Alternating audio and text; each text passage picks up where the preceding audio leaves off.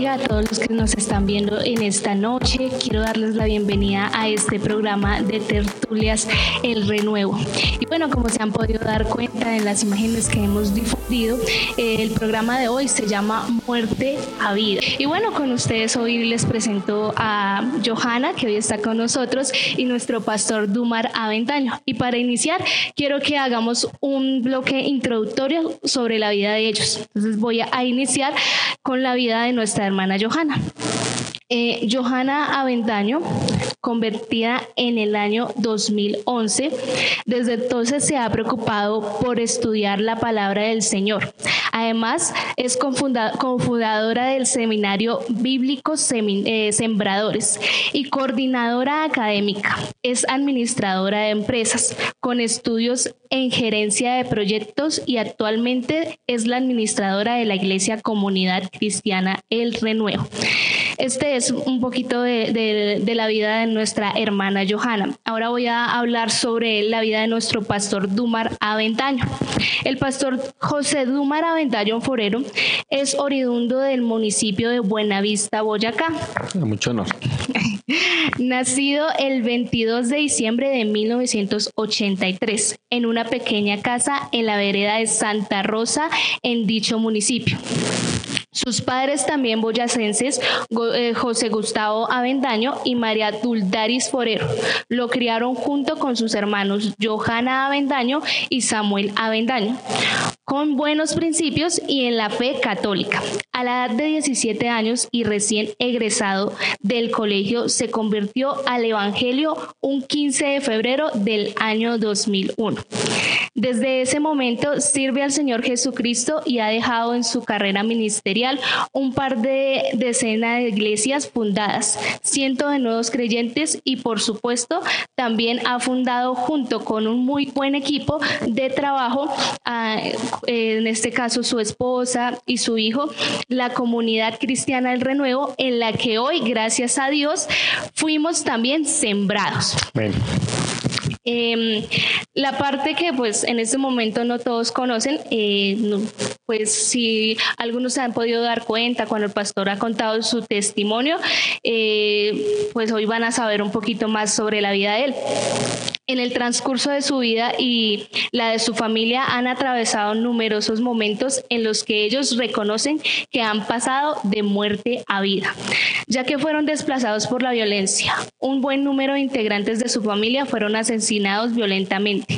Han tenido dentro de sus familiares personas con graves enfermedades, algunos de ellos en su margen de ley en grupos religiosos radicales y algunos otros practicantes de la brujería. El pastor Dumar puede contar sin duda numerosas ocasiones en las que su vida o la de su familia estuvo en grave riesgo. Entonces, pues vamos a comenzar con las preguntas, ya que eh, dimos este bloque introductorio. Entonces, pastor, yo quiero iniciar con usted y dice esta pregunta, ¿cuál fue el peor de los incidentes en los que usted o su familia estuvieron involucrados? Amén, Dios los bendiga, que usted bendiga a Brigitte, a Johanita, Dios te bendiga, a, todos los que nos ven por estos medios, Dios los bendiga. Eh, permítanme darles nuevamente la bienvenida, sé que nos están viendo de diferentes lugares lugares, pastores y demás. Qué rico tenerles por este medio. Gracias también por esta oportunidad que nos dan en esta tertulia de contar un poco de nuestro testimonio para la gloria de Dios. Y dicho todo esto, bueno, en respuesta a la pregunta que se me hace, nuestra familia, y bueno, hoy vamos a hablar un poquito en primera persona, nuestra familia ah, pasó por momentos muy complicados, les puedo citar varios, eh, el asesinato de mi tío por parte de, papá, a quien les cuento a todos ustedes que asesinaron de tres tiros de grado en la parte de atrás de su cabeza, en su nuca realmente. Lo contaron cuatro días después mi papá y un tío mío, Euclides Forero, que es un hombre de Dios, pastor eh, también. Uh, cuatro días después, cuando ya su, piel lamentablemente se estaba en descomposición y demás, ese fue un terrible momento. Otro terrible momento fue cuando mataron a mi abuela, que ya ese fue uno de los últimos episodios más feos de nuestra vida. Antes de llegar al Señor, la asesinaron también con un disparo de escopeta de Fisto, que para Quienes no saben, una escopeta de fisto hasta que tacan eh, de manera que cuando eh, se lanza la bala, pues se expande. Cuando le pegaron el tiro acá en la 100, tenía el tamaño de una moneda de 200 de las antiguas, pero en esta parte del cerebro, lamentablemente, era casi que cabía un puño. Perdónenme que sea tan gráfico. Un puño eh, dentro del cráneo de mi abuela. Nosotros llegamos allá a la finca, tuvimos que lavar el cadáver. mi papito vio a su madre querida encima de una tabla, de una mesa. Bueno, yo les podría citar varios eventos muy trágicos de nuestra familia. Mis tíos por parte de papá, dos de ellos que uno les conté que lo asesinaron y otros dos tienen una enfermedad mental eh, grave. Eh, un retraso mental severo, ¿verdad? Neftalí y Miriam. Eh, creo que Neftalí murió como a los 25 años. Sí, murió joven. Murió joven y murió porque se daba golpes contra las paredes y pues le dio un derrame cerebral y murió algo así fue. Y mi tía Miriam murió a los 42. En nuestra casa. Murió a los 42 años en nuestra casa, ya le daban hasta 10 ataques epilépticos en la noche. Era terrible. A los 42 años, pues especialmente mis padres eran los que la trataban como un bebé, ¿verdad? Tenía que dársele de comer, cambiarla como un bebé, etcétera. 42 años completos vivió, así. Ella murió en nuestra casa, ya conocíamos del Señor. Y por ahí puedo citarte varios elementos eh, y, escenas muy terribles de mi familia, pero quizás la peor de todas, eh, la que creo yo marcaría más a toda mi familia, tanto por parte de papá como por parte de mamá, fue la tragedia que llamamos la tragedia de Otanche. Eh, en la década de los ochentas, cuando yo tenía alrededor de los cinco años, mi hermanita tendría siete, siete, años, eh, tan solo pequeñitos, y esa fue una de las peores tragedias, ya que en un solo momento murieron 12 personas en escena. Un tío mío murió días después en el hospital, fueron masacrados, fueron, eh, fue un asunto brutal, simplemente terrible, y pues esa, esa masacre de Otanche quizás fue el peor momento y la peor experiencia que pudo vivir mi familia, Brigitte. Bueno, Johanna, ahora yo quiero preguntarte, ¿qué recuerda usted de ese tiempo? En ese tiempo yo eh, tengo recuerdos, yo, yo, creo que el Señor ha hecho conmigo cosas que ha ahorrado de mi mente cosas, seguramente por mi salud mental, pero hay otras de las que sí me acuerdo. De las que sí me acuerdo es eh, que, el día en el que iban a salir de viaje a Bogotá, porque ese día iban para Bogotá toda la familia, en una volqueta, llena la cabina y lleno la parte de atrás, y yo no quise ir porque yo creía que me iban a aplicar una inyección en Bogotá. Entonces simplemente lloré, hice pataleta y no me llevaron ese día, pero se fue mi papá, mi mamá y, y Y lo que, desde mi punto de vista, lo que yo vi fue que a las horas de que ellos habían salido, llegaron unos señores en caballo y nos dijeron mataron a todos los que iban en la volqueta. Entonces nosotros, yo estaba con mi abuela y con dos tíos. Y nosotros pues eh, desesperados, no, pues vámonos ya mismo. Y mi tío iba a arrancar una camioneta que había y él no sabe manejar. Y, en fin, creo que nos fuimos caminando hasta allá, caminamos horas. Y cuando llegamos lo que yo vi fue eh, mucha sangre, pedazos de carne, de ropa, zapatos. Por toda la carretera y el lado de la volqueta había mucha sangre, mucha sangre, demasiada sangre. Y dentro de la cabina de la volqueta yo me quería asomar a mirar y me acuerdo que mi tío de Euclides, creo que fue, me agarró y no me dejó mirar. Porque adentro habían sesos y cosas terribles, entonces como yo era tan pequeña no me dejaron mirar. Y de ahí nos fuimos para Tanche, que era donde el ejército los había llevado a los que habían, a los muertos y a los que habían quedado heridos. Me fui con, con mis tíos y con mi abuela y de ahí lo poco que me acuerdo es que llegamos a un lugar en donde era una especie de morgue y habían cadáveres eh, en el piso. Y nosotros con mi abuela, eh, el recuerdo que yo tengo es que yo le sostenía la manguera a mi abuela y mi abuela con una escoba lavaba los, los muertos nuestros. Los cadáveres. Los cadáveres. Y yo le sostenía así la manguera y ella con la escoba le, lavaba. Y después ahí pues anduve en varias casas de familiares porque pues todos estaban en lo del entierro, la gente que, que van al hospital Así a grosso modo, esos son como los recuerdos que yo tengo en mi, en mente de ese, hecho terrible. Bueno, entonces eh, para continuar quiero que ahorita veamos un testimonio que nos lo va a dar la madre del pastor Tomar, así que los dejo con este video.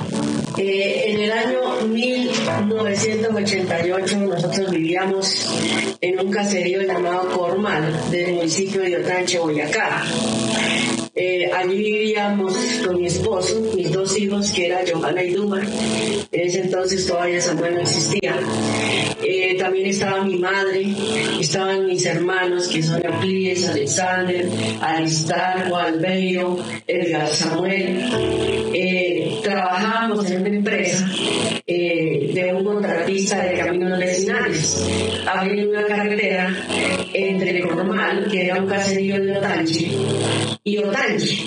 Eh, nosotros nos dedicamos al trabajo de la carretera yo les cocinaba a los obreros y a mi familia, a los que trabajaban ahí en esa obra. En ese entonces teníamos una vida normal, que no conocíamos al Señor, eh, sin embargo, pues digamos en lo normal, eh, cometíamos los errores que cualquier persona que no tiene a Cristo, pero vivíamos una vida normal. Eh, no sabíamos nada de lo que pasaba las guerras que había en ese entonces en esa región. Sin embargo, hubieron ciertas amenazas muy sutiles que nosotros eh, de pronto no las tuvimos en cuenta porque uno pensaba, no, pero si nosotros no hacemos nada malo, ¿qué nos puede pasar? Y esas amenazas de pronto era que en los muros de las alcantarillas escribían mensajes, por ejemplo, que nos iban a matar. Y en cierta ocasión llegó un hombre de a caballo y empezó a preguntar que teníamos que una novilla, pero luego empezó a hacernos muchas preguntas, como por ejemplo cuánta gente vivíamos ahí, en un campamento, se llama un campamento porque era una casa provisional, hecha de latas y de madera, eh, porque íbamos trasladándonos de un lugar a otro de acuerdo como la hora avanzaba. Y a mí no se me hizo raro que ese hombre viniera y nos preguntara tantas cosas, porque pues en el corazón de uno no hay malicia y uno piensa que puede pasar cosas tremendas porque uno aparentemente hacía lo normal, no hacía uno cosas estar, digamos, mal ni nada, entonces anda uno confiado aunque no teníamos a Cristo. Sin embargo, sí había vidas. Bueno, pastor, y ahora yo quiero preguntarle, ¿usted qué recuerda de ese día trágico? Bueno, eh, deben entender todos ustedes que yo creo que yo soy el era el más chiquis ahí, uno de los más chiquis, yo tenía cinco años apenas. De hecho, creo que mis recuerdos más antiguos son apenas un muy pequeño porcentaje anterior a esa edad, pero la mayoría de recuerdos míos se centran en esa, en esa escena terrible que nos ocurrió. Gracias a mi madre que nos contó eso, a mi hermanita también. Desde mi perspectiva, lo que nosotros vivimos, pues eh, era muy diferente. Yo era un niño, obviamente, y eh, me gustaba la idea de salir a pasear. Íbamos, como eh, ya mi hermanita lo, lo, lo dijo, de una volqueta de Otanche eh, de un punto especialmente que se llama Cormal, como lo decía mi madre, eh, a, una vía que iba para Chiquinquirá, en esa vía para, para allá, en un lugar que se llama Río Frío, si no estoy mal, eh, había una, una pocetica de agua, un charquito de agua, la volqueta tenía que pasar por arriba de esa, de esa, de esa pocetica de agua, dentro de la volqueta iban conmigo 16 personas, entre los cuales iban conmigo creo que eran dos o tres niños más, el resto, la mayoría familiares y trabajadores eh, de caminos vecinales, que era la empresa con la que mi familia trabajaba. Bueno, pues eh, cuando íbamos a pasar por esa, por esa zanjita que les cuento, mm, eh, el señor Vicente, que era el que iba manejando la volqueta, le dijo a mi papá que se bajara para que revisara la volqueta que pasara justo por los dos troncos que había para poder pasar a aquel lugar. Cuando se bajó él, pues yo lo que yo recuerdo es que empezó a sonar para pa pa pa pa pa pa pa pa pa. Era, es como una película realmente. Ese era, ese era mi recuerdo. Empezó a para pa pa pa pa pa pa pa pa pa y de repente lo que yo empecé a ver fue que la gente que estaba cerca de mí empezó a caer, caía de lado. Es que, es que era mucha gente la que en la volqueta, eran 16 personas. Ah, ah, no, el más pequeño realmente no era yo, el más pequeño era mi prima Viviana, eh, hija de mi tía Alice. La bebé de Alice, Que tenía año y medio, creo, en ese momento, una, una bebé de año y medio. Ah, eh, entonces yo lo que vi era, pa, pa, pa, cuando escuché eso, escuchamos eso, mi mamá se tiró encima mío y a los segundos lo que yo sentí fue que algo me pegó aquí en la pierna. Les mostraría, pero nos vetan, nos cierran el programa.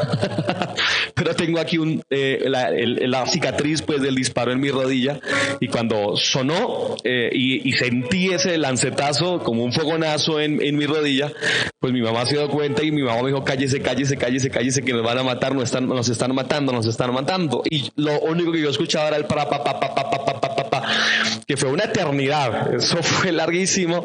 Se escuchaban los gritos, el llorar de la gente. Yo no, no recuerdo textualmente y tengo que preguntarle bien a, a mi mamá si de pronto ya eh, recuerda más eso, pero yo recuerdo que hubo explosiones dentro de la volqueta. De hecho, pues eh, eh, a una señora que iba ahí, perdónenme que yo sea tan gráfico, pero es para que ustedes dimensionen la, la tragedia. una de estas explosiones le quitó la mitad de la cabeza a una de las señoras que iba con nosotros. Quedó solamente la parte, disculpen ustedes que sea tan gráfico, pero quiero serlo. Le quedó esta parte de la quijada tan solamente, el resto de la cabeza no existía. Ah, era simplemente y de repente, después de un rato, pues mi papá salió corriendo para dentro del monte. Recuerdo a uno de mis tíos que mientras uno de los, de los atacantes, que creo que eran como cuatro personas con, con armas eh, grandes, se bajó de la volqueta, uno de mis tíos, para tratar de pelear con uno de ellos mientras recargaba el arma. Eh, lo logró, de hecho, peleó con uno de ellos y luego le dispararon a él también. Eh, seguido a eso, recuerdo de ese momento que eh, fue una eternidad, no sé cuánto tiempo, pero para mí, pues era una cosa simplemente eterna. Recuerdo cuando de repente todo cayó. Mi mamá, mi mamá se acostó justo, de hecho, yo estaba en esta posición, si, si esta es la escena de la volqueta, yo justo estaría acá, y allá, si allá está la cabina de la volqueta, yo estaba justo donde estuve esta noche, y yo estaba tirado de esta manera, mi mamá estaba encima mío, y la boca de mi mamá justo quedó encima de mi oreja. Seguramente mi mamá, pues eh, eso quiso que fuera así. Y decía, cállese, cállese, cállese, cállese, que nos matan. De repente, mientras me decía ya, eso gritó ella, porque sintió el rafagazo que le pegaron a mi mamá. Y mi mamá le pegaron varios disparos desde el muslo hasta la cadera, prácticamente. Ella, ella duró como cuatro meses en el hospital, una cosa así. Tres, tres meses. Tres meses en el hospital. Hicieron un poco más de 20 cirugías eh, para reconstruir su pierna, parte de, su cadera también. Eh, así, ella tuvo una ráfaga fuertísima. Cuando de repente todo eh, se quedó callado, escuché eh, a mi mamá otra vez decirme cállese porque alguien de los que estaba disparando decidió subirse al platón de la volqueta para rematar los que estábamos ahí. Así que yo lo vi porque yo estaba de esta manera acostado así y, veía y obviamente pues de niño yo curiosé, quién era el que se levantaba, era un tipo con botas pantaneras de estas negras, un jean, eh, una gorra y, su arma largota, no sé mucho de armas, pero era una, un arma larga. Y recuerdo especialmente, y, lo voy a decir con, con mucho respeto a, a mis tíos que seguramente nos están viendo, a mi familia, pero uno, el esposo de mi tía Alice de aquel entonces, que era don Carlos, eh, él estaba, perdóname, Johanita, que te compare, estaba justo ahí con su espalda dando a, a la cabina de espaldas, mirando hacia atrás. Y yo recuerdo que yo miraba a don Carlos y trataba de ver dónde en su cuerpo tenía alguna herida, pero yo no vi ninguna herida de don Carlos. Pero recuerdo que él con los ojitos cerrados respiraba con dificultad. Era uno, él, era un hombre grueso y respiraba con dificultad. Y de repente recuerdo que este hombre que se subió lo miró y sin más ni más le pegó papá dos tiros. Y recuerdo tanto la escena que él eh, eh, entró aire en sus pulmones y después de, de los dos disparos no, los, no volvió a exhalar ese aire que había respirado. Ahí quedó. Luego empezó este hombre a pisarnos uno por uno para ver quién todavía vivía. Mi madre y yo estábamos en un espacio sumamente reducido, tal como este. Me pisó a mí, eh, eh, pisó a mi madre, le pegaba puntapiés. Es increíble porque yo era un niño de cinco años. ¿Qué tipo de mente? No lloro, increíble. Sí, es un milagro. Sí, definitivamente fue el Señor, pero ¿qué tipo de persona endemoniada puede pisar a un niño para ver si está vivo para rematarlo? Aparte que ahí habían dos niños, dos chicas unas gemelas, creo que. Unas gemelas, eran también unas chicas, niñas más bien. Yo la verdad no recuerdo ni siquiera mucho de ellas, pero me pisó y yo recuerdo que yo solamente escuchaba a mi mamá en el oído que me decía, no llore, no llore, no llore, nos matan, no llore, no llore, no llore que nos matan. Eso me decía mi mamá. Así que lo que dice mi hermanita, yo, yo, solo es el Señor. Dile, yo tengo un niño también. Y cuando yo le digo a mi hijo, no llore, Pues yo jamás, es imposible que ya era un niño de cinco años con un balazo en la rodilla y que lo están pisando para que, para ver si hace alguna reacción y no llorar. Definitivamente fue la providencia del Señor.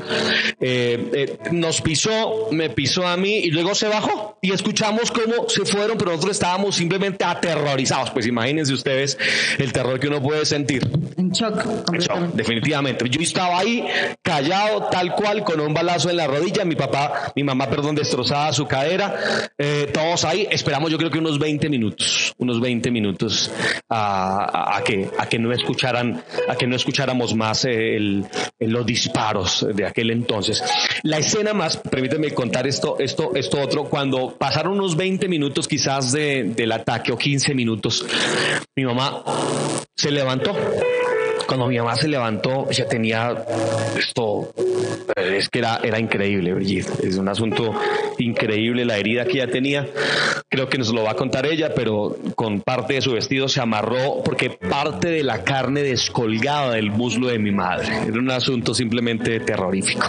Se amarró con parte de su vestido nos bajamos con dificultad porque mi madre con una herida tan increíble, yo con, con, un tiro en la rodilla, nos bajamos de la volqueta y fue simplemente desesperanzador el escenario de, de, de, ver prácticamente, en ese momento pensábamos que éramos simplemente mi, madre y yo, eran, eran los sobrevivientes y 14 personas más muertas a nuestro parecer, porque había una más viva que era mi tía Alice, gracias a Dios, pero eh, simplemente era aterrador pedazos de carne, un charco de sangre, literalmente, pedazos de carne por todas partes. No, simplemente era aterrador.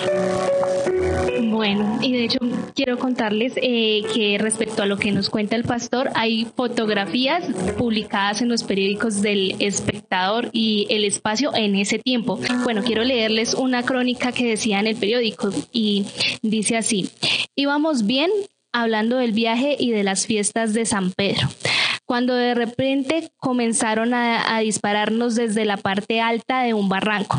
Me tiré al piso, recibí varios, recibí varios tiros.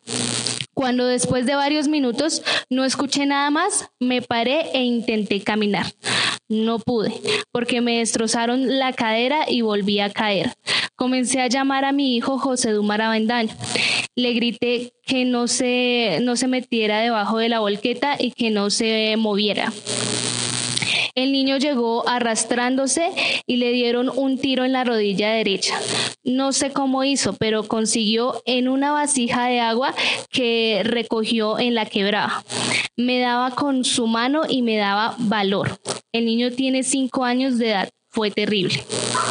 Luz Dari está muy enferma, pero como paliativo improvisaron una pequeña cama al lado de la suya y allí estaba el pequeño José Dumas. Él no sabe qué pasó, solo escuché tiros y le pegaron uno a mí y a mi mamá. Fue lo único que dijo el niño. Los autores de la emboscada donde murieron tres niños, varias mujeres y los trabajadores de la firma constructora disparaban como locos. Después de diez minutos de la balacera nos cogieron a patadas y nos remataban a plomo. Lo único malo que estábamos haciendo era construir puentes en la carretera. Así con voz jadeante, temblando con la mirada perdida en el techo de una habitación del Hospital San Salvador de Chinquinquirá, varios de los sobrevivientes de la matanza ocurrida el, domingo en Otanche relataron los minutos de terror que vivieron. El esposo de Luz Dari, Gustavo Avendaño, fue otro de los sobrevivientes. Señaló que la, la, balacera comenzó cuando la volqueta iba pasando muy despacio por encima de un puente de, de madera en Agua Clara. Bueno, eso fue una reseña que se hizo en un periódico. Ahora vamos a continuar con las preguntas. Entonces, eh, esta pregunta es para Johanna. ¿Qué opinión le merece a usted estas imágenes que acabamos de ver? No, pues hacía muchísimos años que no veía, no las veía, gracias. hacía mucho tiempo que no, no, no, me, no veía esas imágenes y, y, que no recordaba todo eso, porque de cualquier manera, pues uno eh, digamos, y cada uno tiene su historia, pero pues Dios yo creo que ha hecho un trabajo con nosotros increíble de sanación y pero sí, sí es duro acordarse. Bueno, eh, ahora tenemos algunos testimonios de los familiares que también vivieron esta escena. Cuando paró la balacera, eso se escuchó un silencio sepulcral, no se escuchaban ni pajaritos ni nada. Eh, yo esperé un momentico porque pensé que todavía estaban ahí y entre esas movidas del mar que yo estaba acostada encima para asegurarme que estaba vivo. Cuando lo vi que estaba vivo, que estaba lavado de sangre, le dije, mijito, bajémonos porque yo dije, con las heridas que tengo, igual si me estoy aquí me salgo muriendo. Y él también. Entonces nos bajamos por la llanta eh, de la volqueta Recuerdo mucho que cuando yo me bajé, la lonja de carne de la nalga se me abrió y quedó colgando literalmente. Yo me apreté con la falda así porque eso me dolía terriblemente el hecho de que la, la carne se me moviera. Yo me amarré con la falda y bajé a Dumar y le dije, mijito, métase allá debajo de la borqueta, aunque la borqueta ya estaba despedazada a plomo, las llantas estaban rotas, pinchadas, estaba, le dije, métase allá debajo y esté se había escondido porque yo pensaba que los malos se volvían a, acabarnos de rematar. Eh, eh, al instante miré quiénes estaban vivos y me fui por alrededor de la boqueta y estaban todos muertos, eh, incluso mi hermano Edgar Samuel. hasta que llegué a mi hermano Albeiro y él todavía respiraba, todavía estaba vivo, pero yo no podía hacer nada. Por ahí le pedí a Dumar que fuera y cogiera agua porque no estaba lloviendo, de esa que pasaba por la zanja y me diera porque tenía mucha sed.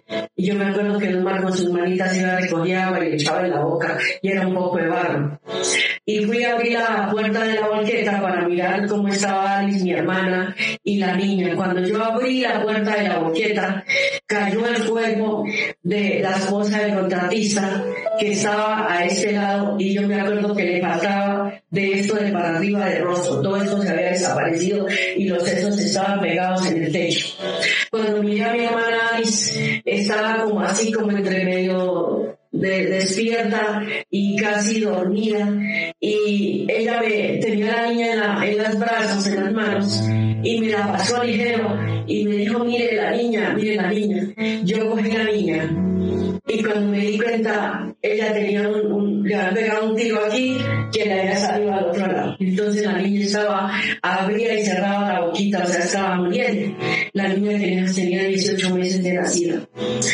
Eh, al ver eso, pues yo dije, la niña no, no se puede hacer nada por la niña ya. Entonces yo traté de acostar en el, en el paso y el dolor atrás me tocó soltarla desde lo alto. Y pues volví a ver a mi hermana Alice y debido a las heridas que ella tenía, se desmayó.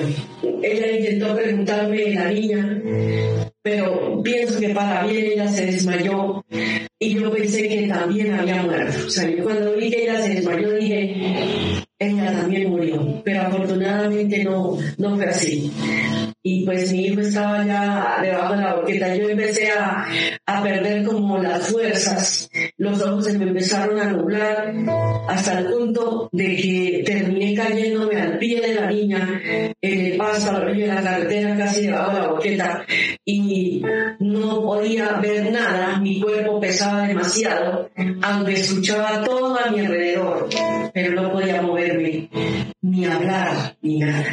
Eh, el señor Julio Vicente Sánchez, que él murió también en esa catástrofe tan terrible, me dijo, Gustavo, bájese y avise es para que la volqueta no se caiga porque tenía que pasar cada llanta por un palo. Habían dos palos únicamente en el puente para pasar. Apenas pasamos del puente, se escuchó una balacera tan terrible. Era el otro día de San Pedro, entonces yo creí que era fiestas que habían por ahí y estaban echando pólvora. Pero figúrese que cuando empezaba la gente a, a, quejarse y a caer, don Carlos, que iba en la buqueta por allá se quejaba, el otro se quejaba. Entonces me di cuenta que era una balacera tan tremenda y yo como estaba en el suelo, los otros estaban en la boqueta. Entonces de repente salí yo, salí en pura velocidad de para arriba, avanzando como a los 100, 150 metros.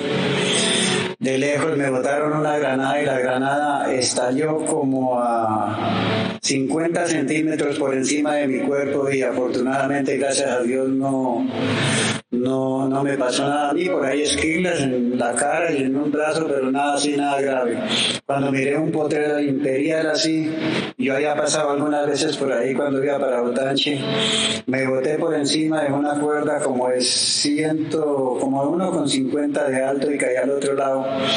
Entonces dije, pues ya se dieron de cuenta que no me mataron y aquí me van a rematar, ahora sí me van a hacer algo de ráfaga.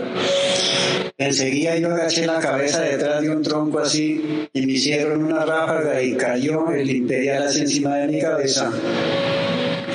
Entonces dije, ahora sí se dieron de cuenta que todavía no me han matado y van a venir a rematarme. Pensé ya había una subida de un potrero como de unos 200 metros. Me quité un buzo que traía para no dar así blanco por las películas que una mirada salía uno que no tenía que dar blanco al tiro.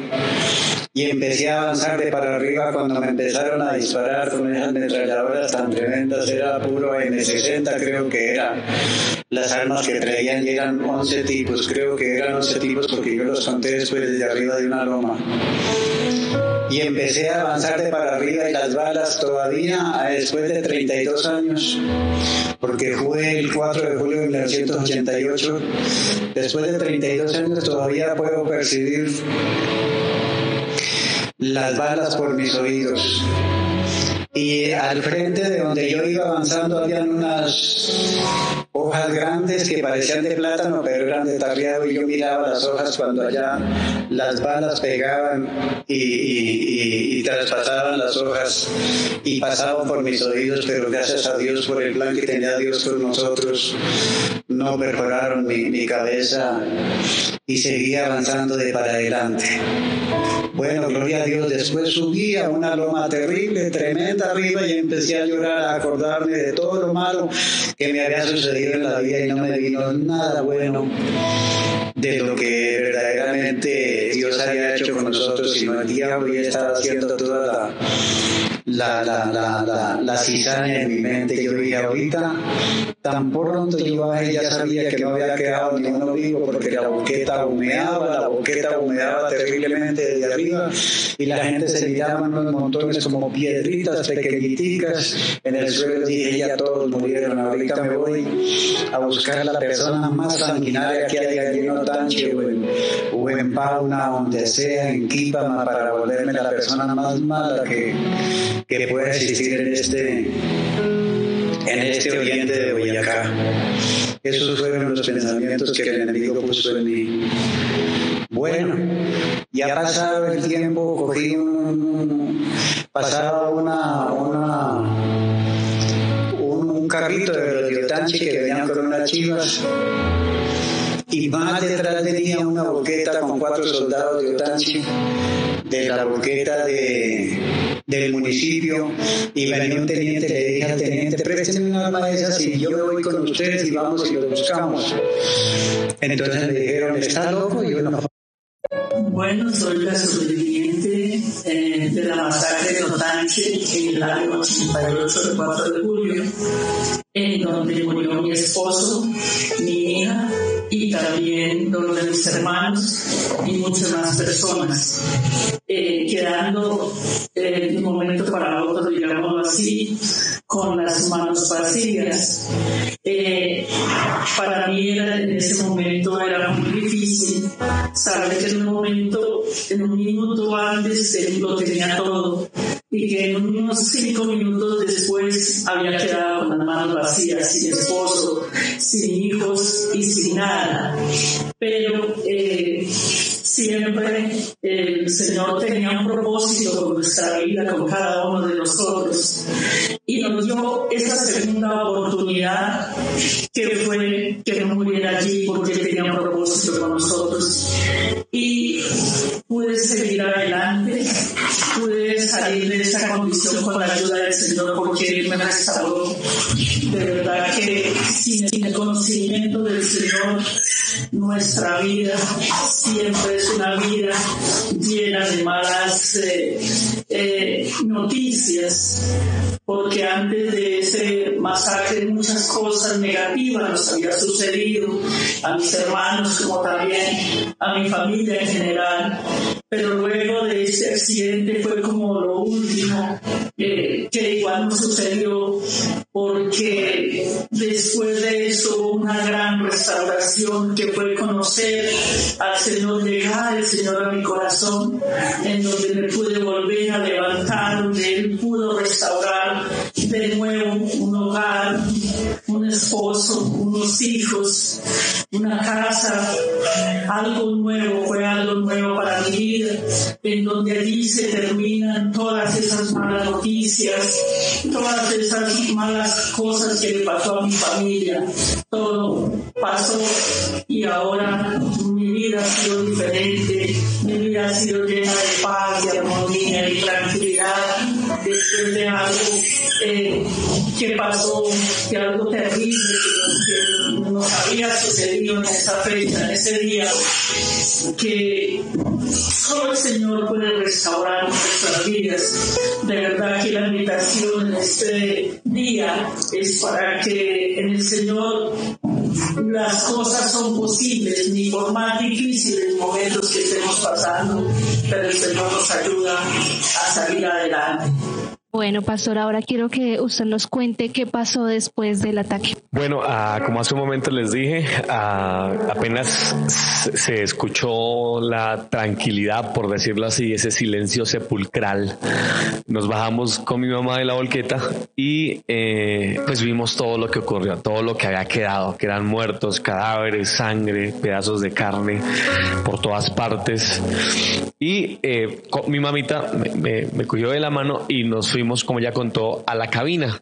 Eh, y yo quiero decir esto con el mayor respeto que puedo a, mi familia, que seguramente nos está viendo, especialmente la tía Alice, porque lo que yo recuerdo fue cuando se abrió la puerta de, de la cabina, mi mamá la abrió y cayó sangre, pedazos de carne eh, se derramó, pues, te cuento.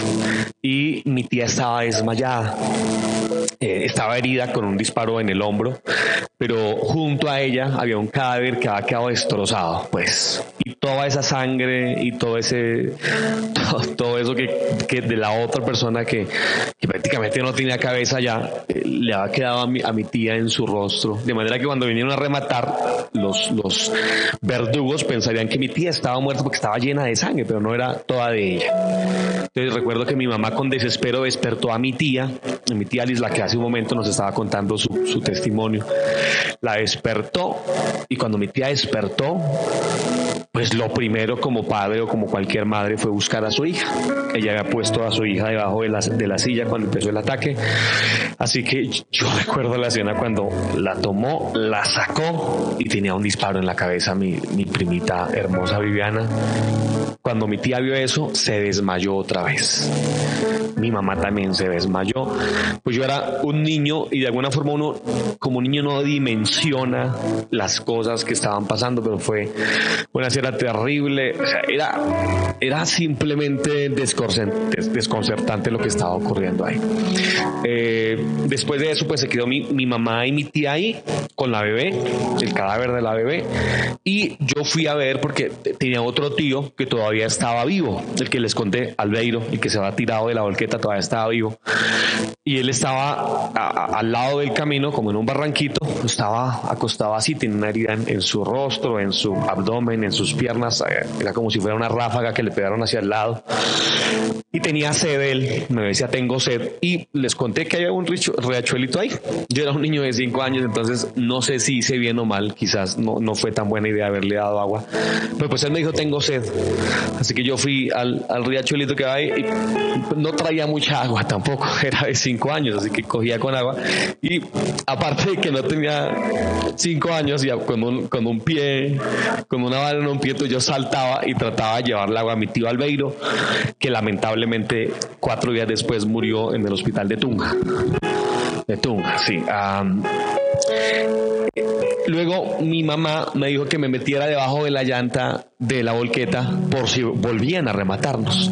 Y especialmente nos dio terror cuando escuchamos a, a un convoy del ejército que venía. Entonces, cuando escuchamos eso, otra vez. Eso fue que llamó mi papá. A ese fue que mi, mi, papá llamó, que hace un momento nos contó. Entonces, dijimos, por Dios, vinieron a matarnos. Yo me quedé ahí debajo de la llanta. Y cuando llegaron, pues era el ejército y mi mamá gritó y dijo: Dumar, salga.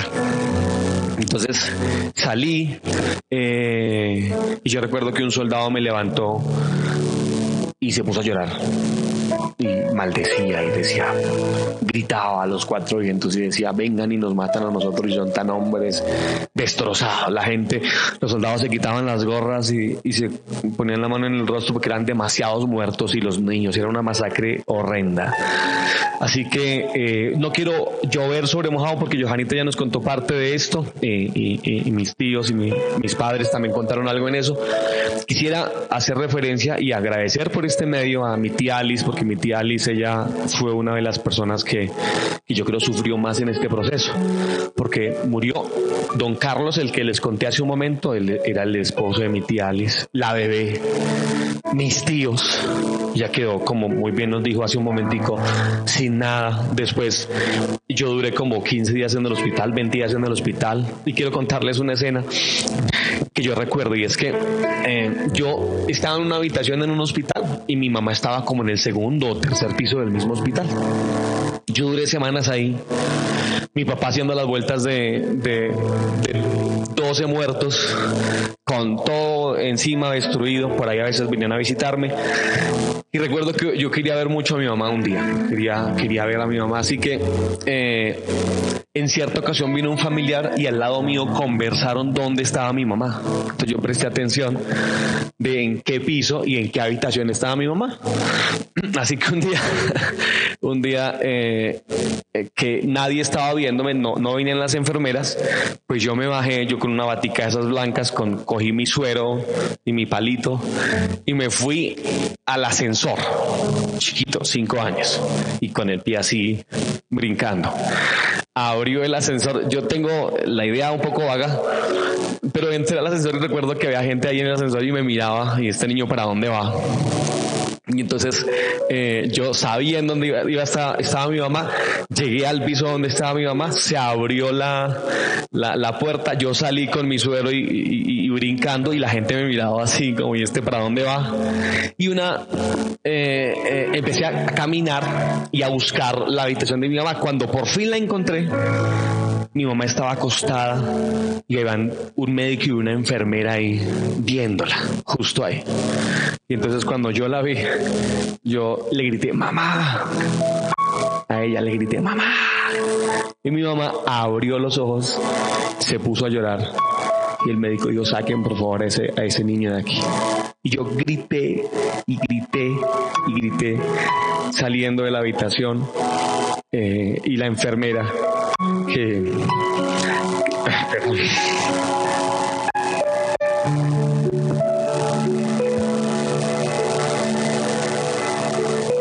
eso fue una escena porque la enfermera que estaba ahí también lloraba y fue muy difícil. Para terminar e, es esto que les cuento, pues nos fuimos a vivir mi hermanita y yo a, la, a la casa de mi tía Alice que por Dios santo ya estaba pasando creo el peor momento de su vida. Eh, tuvo problemas emocionales muy fuertes, espirituales también, porque el diablo aprovechó toda esta escena para, para dañarla, para destruirla más. Y fue, fueron meses, meses, meses muy complicados.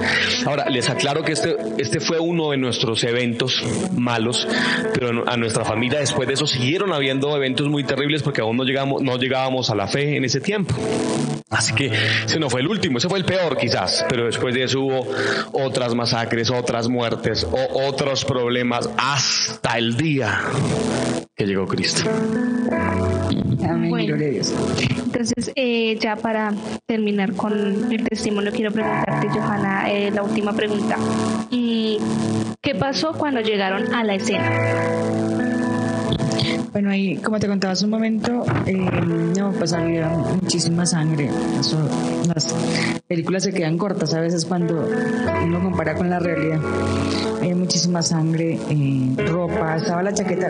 A mí me, en ese momento, yo no había llorado hasta, hasta ese momento, porque yo vi la chaqueta de mi papá en el piso, toda llena de sangre, una chaqueta que tenía por dentro como algodón blanco y por fuera era como de gamuza, una chaqueta azul, como, a ver, como agua marina más bien. Y esa chaqueta estaba llena de sangre, entonces ahí me di cuenta que por lo menos mi papá había muerto. Ahí sí me puse a llorar. Ahí me acuerdo que me puse a llorar. Y en adelante no me acuerdo bien cómo hicimos para llegar al pueblo y, pasó por lo que les cuento de, no sé si fue días después tal vez, y que nos pusimos nosotros mismos, no tengo ni idea por qué nosotros estábamos haciendo eso. Si de pronto por el año, por la época que era, no había alguien que lo hiciera, pero porque nosotros estábamos lavando los cuerpos de los muertos, no, sé por qué, pero lo cierto es que los estábamos lavando. Yo con mi manguerita y agua y mi abuelita con la escoba. Ese fue el recuerdo y después de eso pues y yo me quedé en varias casas de familiares y, y no tuvimos una vida, digamos, normal ni estable hasta mucho tiempo después, porque vivimos un tiempo ahí en Chiquinquirá, luego nos venimos a Bogotá y en Bogotá pues nosotros nos quedamos con mi tía Alex y ella estaba sumamente mal. Nosotros éramos unos niños que no le podíamos brindar ningún apoyo, entonces fue muy difícil porque mi papá estaba con mi mamá, que mi mamá duró en el hospital como tres meses y, o más. Entonces, pues ellos no podían cuidarnos a nosotros. Entonces nos mandaron con, mi tía porque ella, pues como su herida era en el brazo, salió relativamente pronto del hospital. Pero pues tuvimos que ver el proceso de ella. Nosotros de pronto fuimos quienes más cerca lo vimos porque vivíamos allí en el apartamento que ella, que ella tenía con su esposo y con su bebé. Perdóname, Brigitte, ya que, que, Johanita dice eso, de hecho, no sé por qué, ya que su merced lo cita, porque mi tío Clides y mi tío José, tal parece que tuvieron que aplicar formol a, a los cuerpos de sus propios hermanos y verlos y lavarlos y todo este cuento terrible. Nosotros guardábamos fotos del entierro. Que yo me acuerdo que en mi familia había fotos de los ataúdes y después de un tiempo creo que Las hicimos de eso, pero no, es un buen recuerdo definitivamente. Pero pues imagínate, esos somos nosotros, éramos pequeños ellos siendo ya adultos y viendo sus, sus hermanos así. Yo creo que el, el, trauma que, que, quedó en ellos en ese momento fue muy, muy trauma. Bueno, ahora quiero que veamos el testimonio de quienes llegaron a la cena. Muy buena, yo quiero contarles a ustedes lo que nos pasó en Otanche, Boyacá, en, en el sector Agua Fría del municipio de Otanche, donde un grupo al margen de la ley, con fusiles, con granadas, atacó a nuestra familia, la familia Forero Buitrago y la familia Avendaño Forero, donde nos dispararon horriblemente, asesinando 12 personas de 16 que iban en una volqueta, el 90% de las personas que allí iban, asesinando horriblemente. Y nuestro patrón Vicente Sánchez, su esposa, la señora Estela, yo cuando llegué allí, ella estaba sin cabeza, solo le quedó un pedacito aquí de la, mandíbula, el resto su cabeza se la quitaron. Cuando yo llegué al lugar de los hechos, eh, el ejército había recuperado los cuerpos y había ese reguero de sangre como donde habían picado los cuerpos. Encontré pedazos de carne, así como una libra de carne, como de vísceras también encontré pedazos. Encontré eh, la volqueta, había hecho un charco allí de pura sangre. Yo les espero por mirar, entré y metí mis pies, que sin hablar de mentira, mi, mi, mi, el, pie hasta el tobillo se fue en un charco de sangre que había allí en el platón de la boqueta, donde habían asesinado las 12 personas de nuestra familia, donde asesinaron eh, 12 personas y 4 quedaron heridas, de 16 quedaron 4 heridas, que mi hermana Dali Forero, Ali Forero, mi cuñado Gustavo Avendaño y mi sobrino Dumar Avendaño Forero, que también somos, digamos, sobrevivientes de esa masacre tan horrible que nos pasó allá en el departamento de Boyacá, en el municipio de Otanche, en el, la vereda sector Agua Fría. Les contamos para que vean las cosas tan horribles que hace el diablo en personas endemoniadas que operan en el monte al margen de la ley y que indiscriminadamente atacan a la población cometiendo hechos tan graves como el asesinato de adultos, de mujeres y de varias niñas que iban allí y totalmente indefensas. Dios les bendiga desde este hermoso llano, después de este testimonio. name Jesus. Mañana ellos salieron a las 9 de la mañana, se despidieron y a las 2 de la tarde nos llegó la razón. Me acuerdo que yo estaba acostado, estaba enfermo, como una especie de fiebre me había dado cuando mi hermano me despertó y me dijo que corriéramos porque los que iban en la volqueta los habían matado a todos. Entonces inmediatamente me levanté, me coloqué unos zapatos cuando salí a la esquina ya saliendo del pueblo. Mi hermano mayor y mi mamá y mi sobrina iban corriendo casi a 500 metros. No llevamos ropa, no llevamos nada, no teníamos dinero. Corrimos y cerca de las 5 de la tarde llegamos al sitio donde fue la escena del crimen. Corríamos y pues no queríamos llegar, pero bueno, es algo, una experiencia muy difícil. Eh, a esa hora que llegamos, pues el pueblo ya estaba cerca y cuando llegamos al pueblo eh, vimos los cadáveres ya y nos dimos cuenta que habían quedado algunos heridos. Esa tarde nos quedamos ahí en, la, el pueblo. Al otro día el, el alcalde del pueblo nos prestó una boqueta para llevar los cadáveres hasta la ciudad donde estaban los heridos. Allí en la ciudad pues empezamos de cero, sin dinero, sin ropa, sin nada, con los cadáveres y la responsabilidad que ahora teníamos y fue bastante doloroso, una experiencia muy dura. Yo solamente tenía 12 años y pues no era fácil poder eh, en ese momento entender lo que estaba pasando. Sin embargo, bueno, ahí podemos decir que Dios nos ayudó en ese momento para salir adelante en esta situación y luego seguir una, una nueva vida, un nuevo camino. Mm, tuve que irme para los llanos, donde empecé una nueva vida. Y bueno, con el tiempo conocimos el Evangelio, la palabra del Señor, que nos ayudó muchísimo a borrar esas heridas, a quitar el rencor y, bueno, esa incertidumbre que nos quedó en nuestros corazones. Fuimos sanados, nuestros, nuestros corazones fueron sanados. Hoy en día podemos decir que somos canales de bendición para personas necesitadas que han estado en situaciones difíciles y que les hemos podido dar la mano. Porque no importa condición en la que una persona esté, de allá Dios lo puede levantar, porque Dios es un Dios de oportunidades. Siempre habrá una segunda oportunidad. La Biblia dice, aún hay esperanza para todo aquel que está entre los vivos. Así que, pues no fue fácil, pero con la ayuda del Señor pudimos salir adelante. Hoy tenemos nuestros hogares, hemos visto la bendición de Dios y los nuevos sueños se han venido cumpliendo eh, de acuerdo a lo que Dios nos ha ido ayudando. Eh, con esto pues queremos decirle a la gente que no importa el problema que esté pasando, siempre habrá una segunda oportunidad. Eh, no hay ninguna razón para tirarnos al abandono. Tomarnos de la mano de Dios y salir adelante. Dios le bendiga. Al que se llama Cormal. Me encontraba con mi mamá, con el hermano, con, con Euclides, con Alexander y con un muchacho Wilson jugando tejo. Eran aproximadamente la una de la tarde cuando unas personas que venían de caballo llegaron con un informe, con una noticia, que unas personas que trabajaban con nosotros les había pasado un acontecimiento, los habían atracado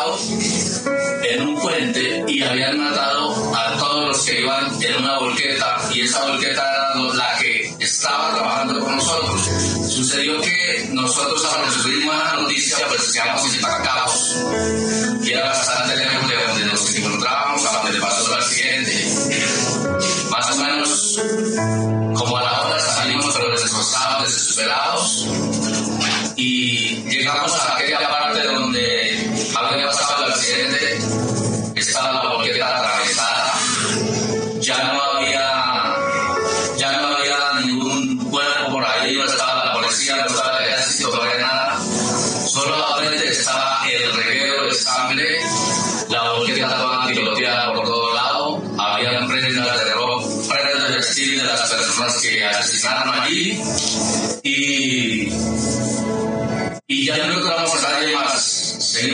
desesperados y llegamos hasta un pueblo que se llama Otanche, en el departamento de Boyacá.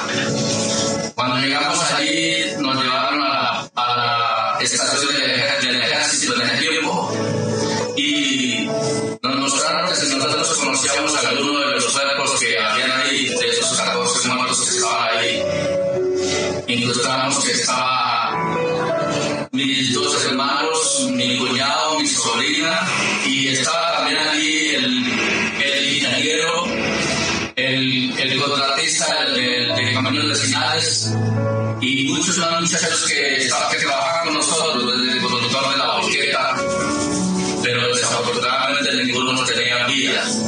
Solamente nos alentaba un poquito que dos hermanas mías y un cuñado y un sobrino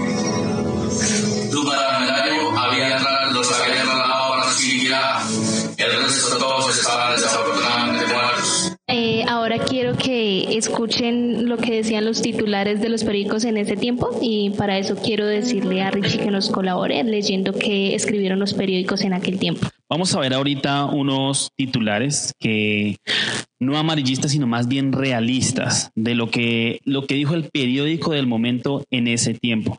Así que pedirles que me acompañen y vamos a ver este, este titular que dice segunda matanza en 24 horas, 12 asesinados. Pueden impresionar, eh, es impresionante este, este titular. Miren, eh, inocentes, miren, los, los criminales eh, excavaron un hoyo para que lo bloqueara, para que se bloqueara la volqueta, imagínense. Ahí dice es impresionante todo lo que estamos viendo. Eh, lo catalogaron como algo atroz. Eh, personas inocentes. Sí, en verdad, era una familia inocente que no tenía ningún nexo con nadie, que simplemente fue un ataque impresionante. Eh, en este otro periódico dice que 11 muertos en, otra masacre en Boyacá, aunque fueron 12 los que murieron esa vez. Y, estos serían entonces los titulares que, que, tenemos en esta noche, para que ustedes se den cuenta que, que, esto es real, que como las fotos que vimos ahorita, que eran también de estos mismos periódicos, también estos titulares, que fue noticia, eh, qué sé yo, departamental, eh, nacional. Eh, yo quiero preguntarte, Johanna, si quieres agregar algo más. Bueno, ahorita escuchando el, testimonio de mi tío Aristarco, porque realmente no es un tema que cuando nosotros nos reunimos conversamos del tema. Que fue un tema que ya quedó atrás y uno trata de no, olvidarlo. Pero ah, escuchando, de olvidarlo, perdón. Escuchando al tío Aristarco ya entendí por qué fue que a nosotros nos tocó hacer eso. Yo, yo, yo hasta hoy me pregunto por qué nosotros teníamos que lavar los cadáveres de nuestros familiares. ¿Por qué dejaron de entrar una niña de siete años a tenerle la manguera? No sé por qué. Y el tío aclara que como todo el mundo le tenía miedo a esos eh, grupos al margen de la ley, pues nadie, nadie quiso hacerlo. No sé para nosotros, nadie quiso hacerse cargo de, de, esa tarea tan horrible. Bueno, entonces ya la última pregunta, pastor. Eh, ¿Ustedes cómo llegaron a los pies de Cristo? Esa es la mejor pregunta que me has hecho esta noche, Brigitte. Eh, bueno, antes de contarte, si, si, tú me lo permites, quiero señalar que todos los que hablaron ahí eh, nos han contado su testimonio muy amablemente. Todos están sirviendo al Señor. Eh, mi madre, a Dios gracias, pastorea junto con mi padre una iglesia aquí en el barrio Acapulco, al sur de Bogotá. También estuvo compartiendo el pastor Euclides Forero, que pastorea en el Meta, en San Carlos de Guaroa. También habló mi tío eh, eh, Alexander, que pastorea una hermosa iglesia en Samacá, en el departamento de Boyacá. Eh, habló también mi tía Alex, que es líder de damas en la iglesia donde se congrega.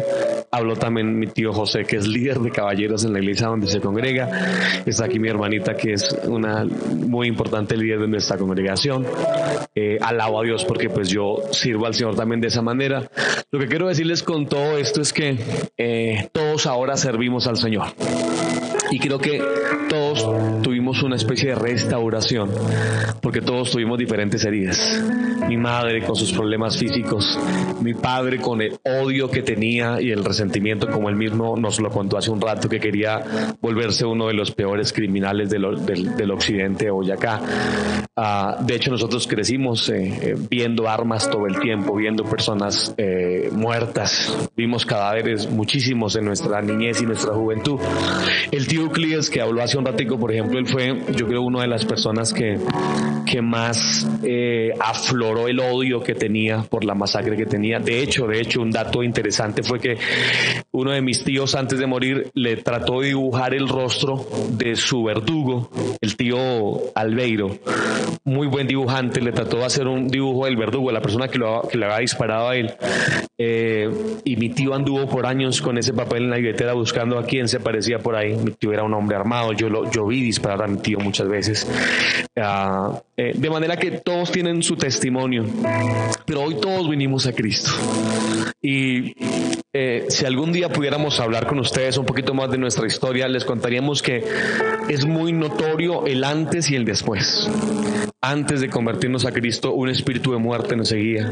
No solamente fue la única masacre, hubo muchas otras. No solamente un espíritu de muerte, de locura, familiares brujos. Ah, eh, eh, mis padres, justo antes de convertirnos al Señor, estaban a punto de divorciarse, enfermos. Violencia también. Terrible. Yo vi a mi tío disparar en, una que otra fiesta eh, familiar que teníamos. Realmente era una vida caótica. Pero todo comenzó justo con, con el, tío Euclides, a, él eh, en, los llanos orientales, perteneciendo o cercano a algún grupo al margen de la ley, le pegaron un disparo aquí detrás de la oreja a mi tío, el que habló hace un rato. Tiene la herida acá, o no la herida, tiene la cicatriz, como cuatro centímetros, una, un disparo detrás de la oreja a él y no lo mataron. A él ya le habían predicado, le habían predicado el evangelio y cuenta él que se puso la mano acá y oró y dijo, Señor, si tú me salvas de esta, eh, yo te voy a servir. Pues el Señor lo salvó de esa. No se murió. Luego vino a nuestra casa, le predicó a mi, a mi madre, a mi padre, ellos se convirtieron. Luego empezó el Evangelio a abrirse espacio en toda mi familia. Eh, eh, y todos empezamos a caer, a caer, a caer, a caer a los pies de Cristo. Mi hermanita que fue una de las últimas, casi no quería. Sí, gracias por el dato. China. oramos, oramos como que unos 10 años. 11 años por mi hermanita aquí presente para que se convirtiera. Pero llegamos a los pies de Cristo. Eh, me extendería mucho si les cuento detalles, pero solo quiero decirles que, eh, y que les quisimos contar todo esto porque hay esperanza para usted y hay esperanza para su familia. Y que si usted cree que su familia es de lo peor, usted no conocía a mi familia antes. Y que si usted cree que Dios no es capaz de obrar en su padre, en su madre inconverso, en un familiar inconverso, usted está dudando de un Dios todopoderoso que es capaz de hacer cosas increíbles. Así que lo que quiero decirles es que el Dios soberano que pudo hacer esto con nosotros lo puede también hacer con usted y con su familia. Y que su familia hoy le sirve a las tinieblas. Si usted ora, busca a Dios y les predica el Evangelio, se cumplirá la palabra de Dios que dice que si creemos en el Señor Jesucristo, entonces seremos salvos nosotros y toda nuestra casa. Amén, Pastor Asís. Y bueno, qué bueno que, que todo lo que su merced nos cuenta en esta noche tiene un fin bueno, ¿no? Que el Señor definitivamente rescató todo esto para hacer algo bueno. Perdóname, eh, Brigitte, es que todos, incluso eh, alguien que no mencionamos mucho durante ese testimonio fue a mi abuela, por ejemplo. Mi abuela que estaba con mi hermanita cuando le llegaron la visita, imagínate que lleguen y le digan todos sus hijos o los hijos que iban en la volqueta murieron todos. Dios. Eh, hay muchísimas personas más allá, mis primos, nuestros primos, ¿verdad? Que poco a poco puede que no estuvieron de momento ahí, pero sí fueron eh, eh, afectados después por el tema. Pero el Señor a todos, a mi abuela también la rescató, a, a mis primos. El Señor ha sido tan maravilloso. Yo alabo a Dios porque somos un testimonio que debe glorificar a Dios y que debe sugerirle a usted y afirmar su corazón para que si usted le entrega su vida a Dios, algo maravilloso Dios podrá hacer también con su vida. Yo diría que si Dios pudo, hizo eso tan maravilloso con nuestra familia, en las condiciones en las que estábamos, con el corazón como lo teníamos, con todo lo que vivíamos, enfermedades, porque si tuviéramos más tiempo contaríamos unas muertes que hubo después de esa que no levantábamos cabeza realmente un tío en la cárcel, en fin, no éramos la mejor familia. Pero de verdad que pecaríamos de, omisión terriblemente sin de no reconocer el cambio de donde Dios nos sacó, de lo que éramos, de lo que pasamos, de lo que sufrimos, de lo, a lo que ha hecho ahora con nosotros. Es maravilloso, es, es un milagro demasiado grande. Yo creo que después de habernos salvado, de habernos restaurado y haber cambiado nuestra historia, es demasiado grande. Es una cosa que, que no solamente puede hacer con nosotros, sino que puede hacer con cualquier persona que diga mi familia está mal, mi familia y los veo mal en las drogas, en borrachos. O sea, si Dios puede hacer eso con nosotros, con lo que éramos, con su familia, lo puede hacer. Solamente necesita que una persona comience tomando la decisión y comience a orar por los demás y, Dios es bueno y fiel para, para seguir salvando a, a cada uno en su casa. Bueno, y ya para finalizar quiero que veamos este último video que es el testimonio del pastor Euclides. Muy buenos días, soy Euclides Forero y quiero testificarles en breves palabras cómo llegué a conocer a nuestro Señor Jesucristo, cómo llegó a mi vida para cambiarme y transformarme después que de una masacre horrible que murió nuestra familia, yo quedé muy mal psicológicamente, espiritualmente, yo endemoniado, casi loco, eh, lleno de odio y de rencor, quería convertirme en un asesino, yo usé armas para hacerle daño a las personas, bregando a vengarme de las masacres y de las muertes de mi familia, que veía a mi familia despedazada a plomo, yo quería hacer lo mismo, yo vivía en demonía amargado, tratando de hacerle daño a otras personas, porque eso es lo que yo me habían enseñado, hasta que una señora Noelia en San Martín Meta un día me habló, me habló de un Cristo poderoso que podía cambiar mi vida, que podía transformarme, que podía limpiarme y sobre todo que podía darle paz a mi, a mi alma y tranquilidad a mi espíritu. Yo hice la oración de fe, acepté a Cristo en mi corazón porque ella me dijo que Cristo me haría paz y que me daría gozo y felicidad. Acepté a Cristo en mi corazón. Esto ya hace más de 20 años. Acepté a Cristo en mi corazón y Él llegó en mi vida y me hizo una criatura nueva, me hizo un hombre nuevo y pude descansar de todas mis cargas y todas mis amarguras y pude ser canal de bendición aún para que el Evangelio llegue a, mi familia y a otras personas. Ahora le sigo al Señor, soy un hombre feliz y pude olvidar lo que el diablo hizo contra nosotros en la familia y ahora le predicamos a la gente que Cristo es el camino, la verdad y la vida, que lo acepten, que lo reciban con todo el corazón, que el Señor les bendecirá y les prosperará grandemente. Dios les bendiga. Bueno, eh, de verdad que me alegra que esta noche hayamos podido escuchar el testimonio de nuestro pastor Dumar y de nuestra hermana Johanna, eh, de ver este cambio que el Señor hizo en sus vidas. Nosotros les agradezco por estar ahí pendientes de nuestro programa. No olviden escribir sus opiniones sobre este testimonio. Y bueno, ya para finalizar, quiero preguntarte, pastor, si quieres agregar algunas palabras. Gracias, Brigitte. Eh, gracias a todos ustedes por estar acá. Solamente déjenme decir para finalizar que, y perdónenme que nuevamente hable en primera persona, pero toda familia sirve al Señor.